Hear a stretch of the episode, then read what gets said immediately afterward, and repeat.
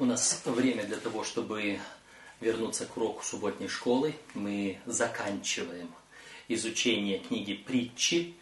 Э, сегодня у нас последний, тринадцатый урок из этого урочника. И он озаглавлен «Женщины и вино».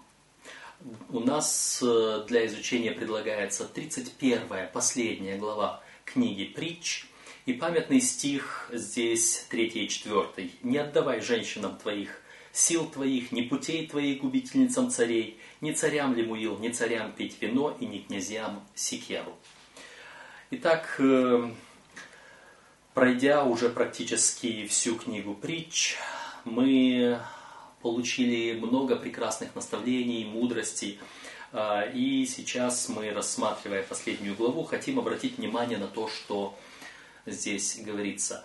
Э, следуя урочнику, мы находим много интересного, нового, необычного из того, что э, Жак Дюкан, автор этого урочника, нам предлагает. Это специалист в э, истории еврейского народа, в богословии Ветхого Завета, в знании еврейского языка, его культуры и так далее. И мы доверяем тому, что он говорит на эту тему. И он отмечает здесь некоторые очень важные, интересные моменты. Давайте мы быстро пройдемся, просмотрим то, что здесь написано. Итак, э, автор урочника обращает во вступлении обращает внимание на нечто чрезвычайно интересное и важное. Книга притч начинается с наставления отца. Это первая глава, первые и восьмой стихи, четвертая глава, первый стих – а заканчивается наставлениями матери. Притча 31.1 в этой главе. Да, мы видим то отец, а здесь мать. А, имя Лемуил, возможно, указывает на Соломона. Если это так, то мать Лемуила – это мать Соломона. И она предостерегает сына против двух самых серьезных для царя угроз – вина и женщин. Две самые серьезные угрозы. Соединение двух этих тем, вино и женщина, является преднамеренным. Чтобы быть эффективным правителем, царь должен тщательно следить за тем, какими вещам, каким вещам он позволяет оказывать на себя влияние. И силу этих двух факторов нельзя недооценить. И хотя, выбрав правильную женщину, можно обрести преимущество, алкоголь приносит только беды. Наставление отца в начале книги касалось обретения мудрости в духовной жизни – Теперь же в заключении книги материнское наставление направлено на применение мудрости повседневной, на применение. Там отец на обретение мудрости, мать на применение мудрости. Ибо духовные принципы, преподанные отцом, не принесут пользы, если сын не последует практическим советам матери. Там теория, здесь практика. Отец учит, мать наставляет, как это все применять. Итак, давайте смотрим, что у нас в этом уроке. Э, первая часть – тост за здоровье. Во многих культурах употребление алкоголя ассоциируется с жизнью и здоровьем. Люди поднимают бокалы и желают друг другу долгих лет жизни. Но ирония в том, что каждый глоток спиртного способствует разрушению самой этой жизни. Как бы люди ни пытались в своих научных открытиях поддержать алкоголь, он не приносит той пользы. Даже если там есть что-то полезное, это полезная чуточка, а вреда гораздо больше, так что он многократно перекрывает любую и, возможно, имеющуюся там пользу. Поэтому мы не станем сейчас говорить об алкоголе. В притчах довольно сказано. Мы вспоминали, здесь напоминается нам 23 глава 30 по 35 стихи. Не смотри на вино, как оно там ровно ухаживается впоследствии, как змеи ужалит и так далее. А, Библия не поддерживает употребление алкогольных напитков. Точка. А, итак, нам предлагается 31 глава, 4, 5, 8 и 9. «Не царям ли Лемуил, не царям пить вино, и не князьям секеру, чтобы, напившись, они не забыли закона и не извратили суда всех угнетаемых». Превратили – это старая форма слова, «пре» – это чрезмерно – не извратили. По-русски было бы правильно сказать. Э, восьмой, девятый. Открывай уста твои за безгласного и для защиты всех сирот. Открываю уста твои для правосудия и для дела бедного и нищего. То есть, вот для чего нужно э, употребление алкоголя, оно перечеркивает эти все возможности. Человек не будет заботиться о человеке, не будет защищать его. Похожими словами Иов говорит о себе. Э, мы заметили в прошлом уроке параллель между э, притчами и Иовом есть. Здесь опять-таки к Иову возвращаемся. Иов говорит, что он был глазами слепому и ногами хромому. И здесь предлагается для того, чтобы помочь вот этим страдающим и так далее. Э, точно так же царь или те, кто обладает возможностями, должны поддерживать бедных и нуждающихся немых в том случае, что они не имеют права голоса, потому что их никто не слушает. Вот здесь. Эм, Открывая уста твои для за безгласного. Безгласный не потому, что он не мой, а потому что он не способен постоять за себя. И так далее. Когда значит, э, разрушительное действие вина можно увидеть в том, с какой легкостью оно искажает восприятие и суждение человека. Человек уже судит по-другому. Алкоголь вреден для любого человека, но воздействует на царя или на человека, облеченного властью. Алкоголь приводит к ужасным последствиям. То есть, если обычный человек, от него вред небольшой, то такого наделенного властью человека будет огромен. Пьющий царь не только забывает закон и не понимает, что правильно, но впоследствии он принимает искаженные решения – Итак, под угрозой оказывается способность различать между правильным и неправильным и так далее. Вот почему нам вино не нужно. Стоит отметить, что именно эта проблема и была причиной специального запрета пить вино священникам. Левит 10 глава 9 и 10 стихи, чтобы вы могли отличать священное от несвященного и нечистое от чистого. То есть цари и священники в Библии особый запрет на вино. Между прочим, в Священном Писании неоднократно народ Божий называется царственным священ... священством или царями и священниками, или народом царей и священников, народом Божьим. Поэтому мы сегодня, христиане, не употребляем вина. Точка. Ни по какому случаю. Потому что царям и священникам Священное Писание особенно запрещает употребление алкогольных напитков. А мы цари и священники Бога нашего. Эм, следующая часть. Тост за упокой. Притчи 31, 6, 7. «Дайте секеру погибающему и вино огорченному душой. Пусть он выпьет и забудет бедность свою, и не вспомнит больше о своем страдании». Странно.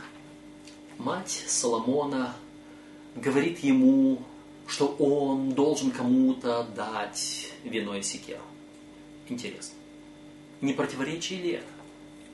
Поверхностное прочтение этих текстов создает впечатление, что мать Лемуила разрешает употребление вина или любого другого алкогольного напитку человеку умирающему или страдающему от депрессии.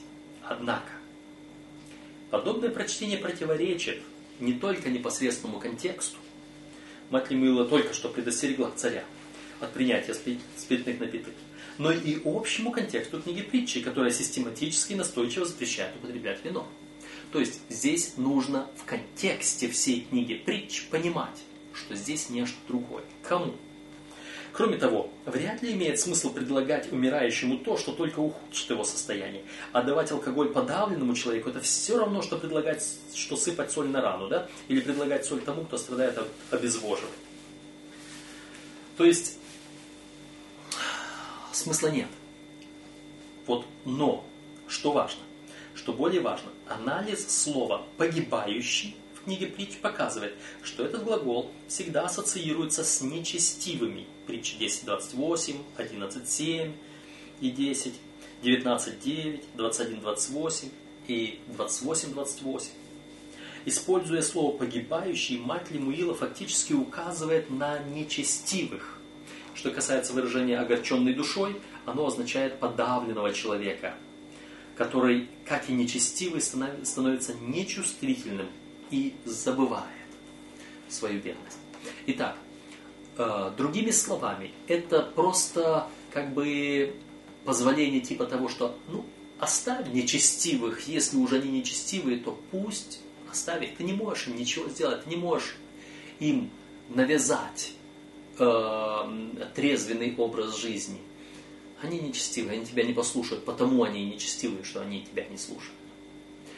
Э, здесь э, приводится цитата из книги «Воздержание», Интересная цитата. Сатана собрал падших ангелов, чтобы вместе поразмыслить, как нанести наибольший ущерб человеческой семье.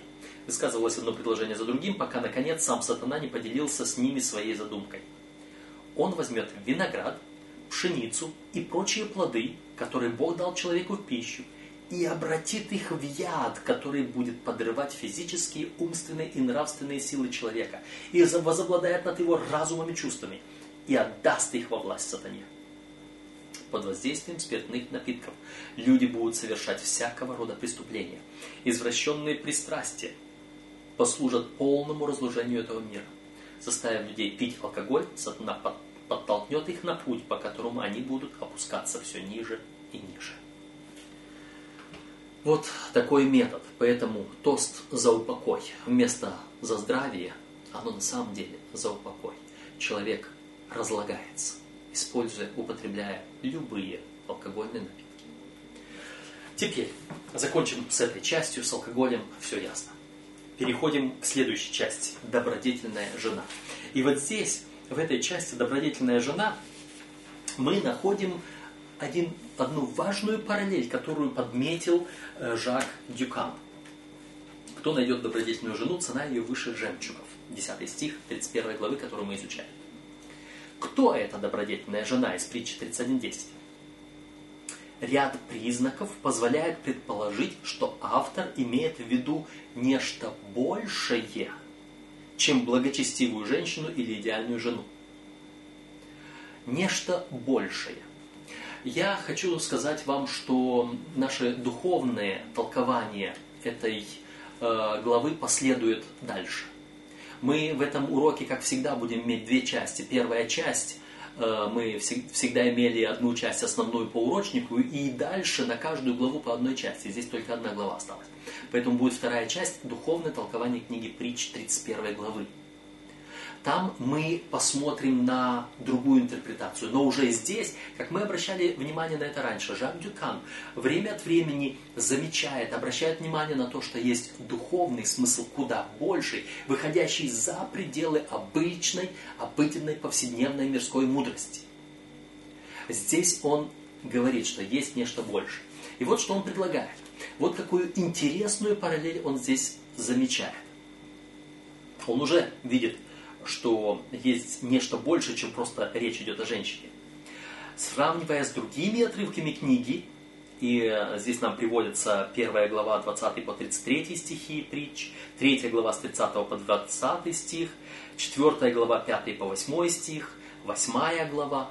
То есть это главы, которые говорят о мудрости. Вы помните, с первой по девятую главы это были главы о мудрости.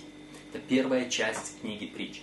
И вот э, автор Жак Дюкан, рассматривая вот, вот ту часть книги, он говорит, мы можем предположить, что добродетельная жена символизирует мудрость. Это представление мудрости в виде женщины оправдано не только тем, что еврейское слово «мудрость» по-еврейски «кохма» э, является существительным женского рода.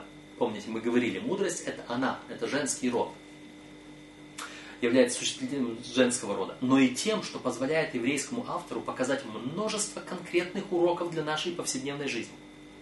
Мудрость изображается не как некий высокий и недоступный идеал, но как очень практичная и понятная женщина, которая могла бы стать нашим спутником жизни. То есть мудрость персонифицируется. Мы об этом говорили, если помните, в самом начале, что мудрость персонифицируется. Но там э, мудрость представлялась нам в виде Иисуса Христа. И мы в конце концов увидели даже подтверждение этого в духе пророчества. Когда Елена Вайт в одном из отрывков, прочитанных нами, указывала, что да, мудрость это м- сам Иисус Христос говорит о себе.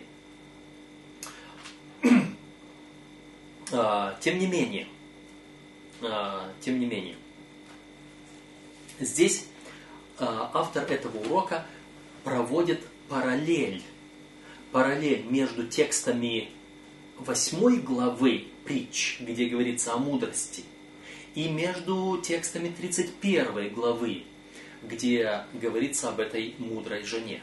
Мы сейчас не будем читать те и другие тексты, мы просмотрим это поурочник, потому что мы это помним, мы проходили, а если надо, можно открыть эти тексты и прочитать. Итак, 8 глава 35 стих и 31 глава 10 стих.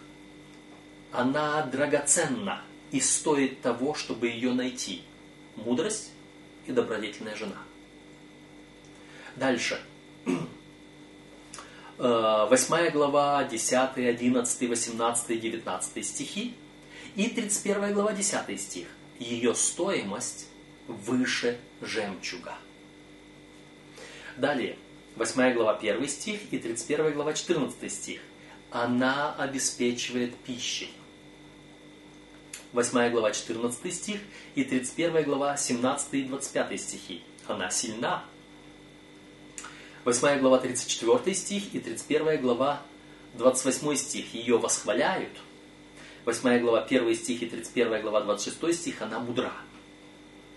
Итак, вот шесть параллелей, заметил Жак Дюкан, между этими главами, и на основании этих параллелей он сводит и говорит, мудрость и жена из, э, добродетельная жена из 31 главы, это, по крайней мере, одно указывает на другое, если это не одно и то же.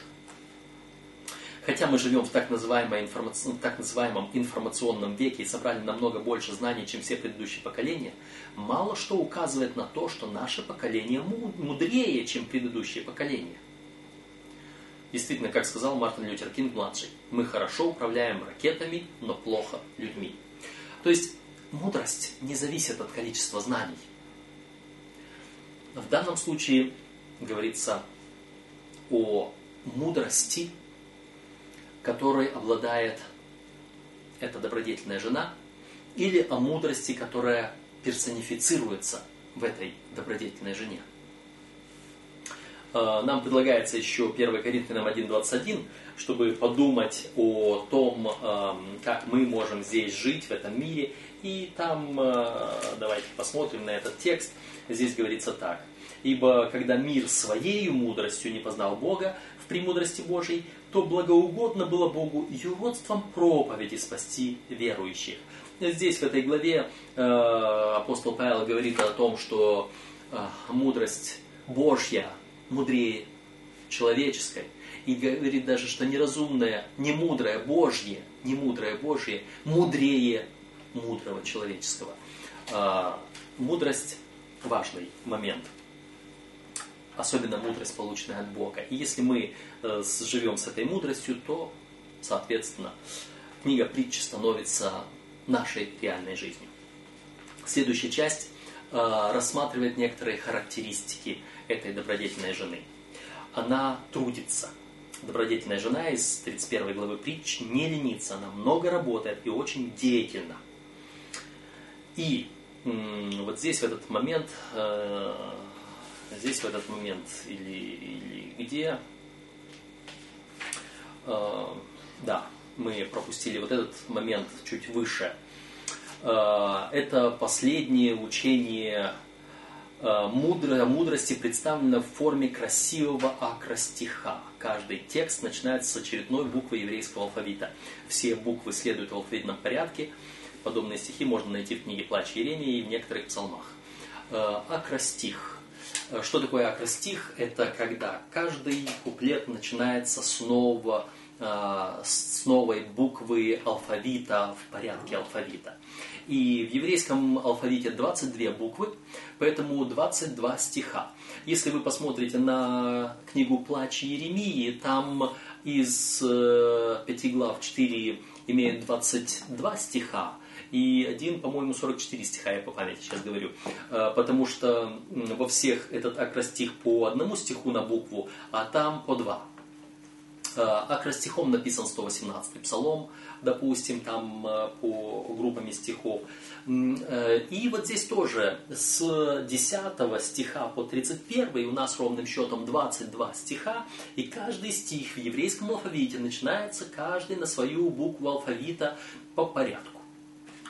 А, Мы, конечно, здесь этого не видим э, в русском переводе, но в еврейском это очень красиво, это высокая поэзия.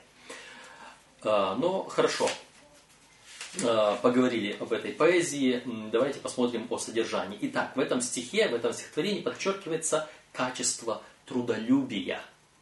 Трудолюбие этой жены, которая отличается, кстати, мудрого от глупого. Э, притча 6.6, 24, 33, 34, там показано, что мудрец всегда трудится, глупец ленится. Сфера деятельности этой жены конкретная и разносторонняя. Быть духовным не означает сидеть сложа руки под предлогом, что мы занимаемся весьма важными религиозными вопросами и, следовательно, не имеем времени, чтобы заботиться о мелких обыденных вопросах.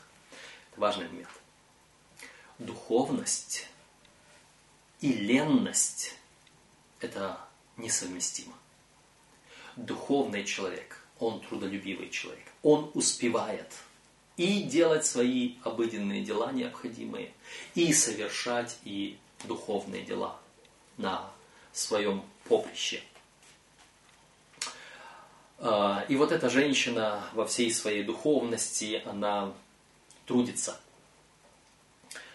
А, нам предлагалось Луки 16 глава 10 стих для того, чтобы подтверждение этого. Давайте прочитаем. Луки 16, 10. Луки, 16 глава, 10 стих. Верный в малом и во многом верен, а неверный в малом неверен и во многом. Во всех и больших, и малых делах нужна верность. Особенно в малых, потому что на мелочах жизнь строится. Недавно общаясь э, с молодым человеком, который готов был, размышлял о том, что он готов пожертвовать Богу большую сумму денег, когда она к нему придет в руки. И ему как раз намеревалась, шла в руки определенная большая сумма денег. Он говорит, я готов, я сейчас думаю о том, куда я эти деньги направлю. Зная этого молодого человека, я ему порекомендовал. Говорю, ты бы лучше регулярно отдавал десятую часть своего прибытка Господу. По чуть-чуть, регулярно отдай Господу то, что ты должен Ему. И это принесет тебе больше благословений каждой регулярная, повседневная верность в мелочах, чем одноразовая верность в чем-то большом и крупном. Верный в малом будет и в большом верен, а неверный в малом неверный в малом и во многом верен не будет. Подумайте об этом.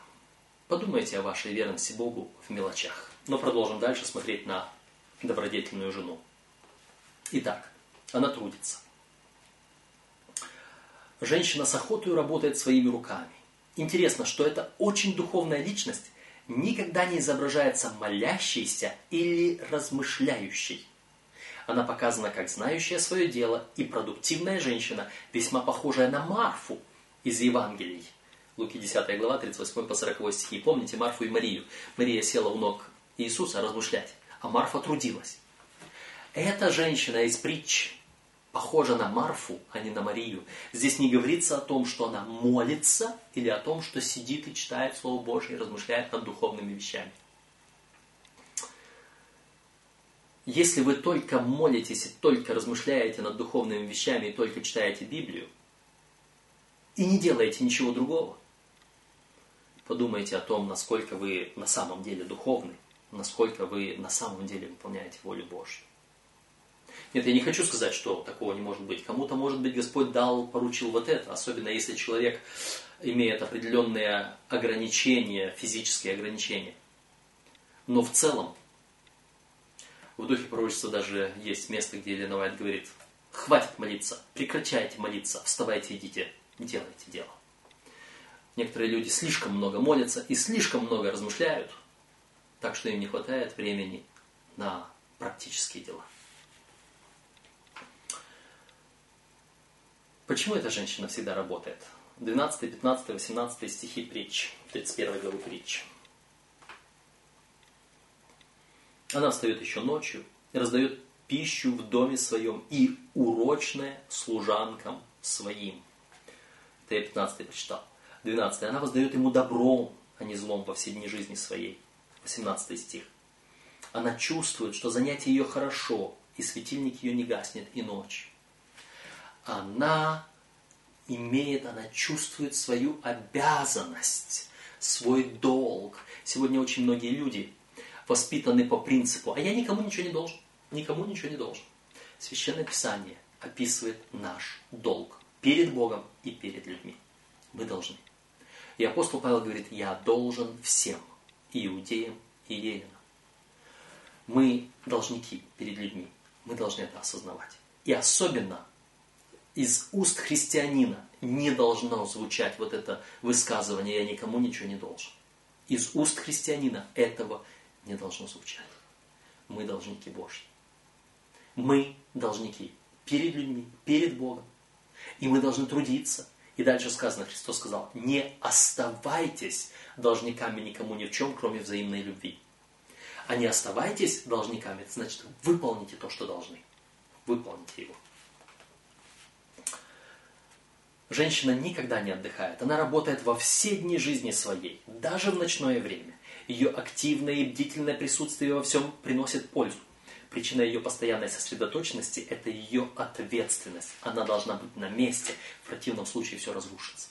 Ее ответственность. 20 стих, 25 стих. Каковы временные границы ее деятельности? 20 стих. «Э, Длань свою она открывает бедному, и руку свою подает нуждающемуся. 25 стих. «Э, Крепость и красота одежда ее, и весело смотрит она в будущее. Каковы временные границы ее деятельности? Она думает о будущности. 21 стих надо было прочитать вместо 20. Не боится стужи для семьи своей, потому что вся одежда ее одета в двойные одежды. Вот. Полагаю, что здесь э, должен быть 21 стих, а не 20 в этом вопросе. Она заботится о будущем. Она смотрит в будущее. Она не боится стужи, которая придет. Потому что она позаботилась наперед. Здесь кроется важный момент, касающийся нашей работы и прилагаемых усилий. Они будут проверены временем. Только будущее покажет качество наших тел. Работать мудро значит работать в перспективе на будущее, а не только думая о немедленном вознаграждении. Кто-то хочет вот сейчас и сразу. Нет. Господь иногда пройдет время, как написано в пророчестве, отпускай хлеб свой по водам, и по прошествии многих дней Он возвратится к тебе. Иногда многие дни нужно ожидать, прежде чем Господь даст то, что обещал нам. Хотя тема не совсем та же, однако важен принцип, сокрытый в следующем тексте из Откровения. Блаженны мертвые, умирающие в Господе. Ей, говорит Дух, они успокоятся от трудов своих, и дела их идут вслед за ними. Тоже награда наша велика в будущем на небесах. А иногда и здесь. Следующая часть. Она заботится. Она не только трудится, она заботится. 26 по 31 стихи. Уста свои открывает с мудростью и кроткое наставление на языке ее. Она наблюдает за хозяйством в доме своем и не ест хлеба праздности. Встают дети и ублажают ее, муж и хвалит ее. Много было жен добродетельных, но ты превзошла всех их. Она заботится. По 31 стих. «Миловидность обманчива и красота суетна, но жена, боящаяся Господа, достойна хвалы. Дайте ей плодорук ее, и да прославит ее у ворот дела ее». Какие еще важные характеристики у этой женщины? Когда мы видели в течение, когда мы в течение всего квартала э, видели, э, что акцент делается на словах, на том, что мы говорим, Женщина известна своей мудростью и добротой. Эти характеристики связаны. В конце концов, разве можно поспорить с тем, что доброта является еще одним проявлением мудрости? Особенно, когда мы понимаем, что мудрость – это не только то, что мы знаем, но то, что мы говорим и делаем. Одно дело – вот наши дела, и совсем другое – это наши слова, с которыми мы тоже поступаем. Мне здесь вспоминается э, текст, э, пример, который Иисус Христос привел в Луки. Э, сейчас я найду его и прочитаю. Э, это, нет, это Матфея, 21 глава, 30, 21 глава, э, 28 по 31 стихи. А, а как вам кажется, у одного человека было два сына, и он, подойдя к первому, сказал, «Сын, пойди сегодня работай в винограднике моем». Но он сказал в ответ, «Не хочу». А позже, после, раскаявшись, пошел. И, подойдя к другому, он сказал тоже. Этот сказал в ответ, «Иду, государь». И не пошел. Который из двух исполнил волю отца? Говорят ему, первый. Один говорит и не делает. Другой отказывается, а потом делает принципе, и то, и другое плохо. Наши слова и наши дела должны совпадать. В крайнем случае, если они не совпадают, то пусть они не совпадают в сторону хороших дел. Пусть наши дела засвидетельствуют, что наши слова были просто скромными или еще какими там, или что мы раскаялись. Но наши слова и дела должны соответствовать. Итак,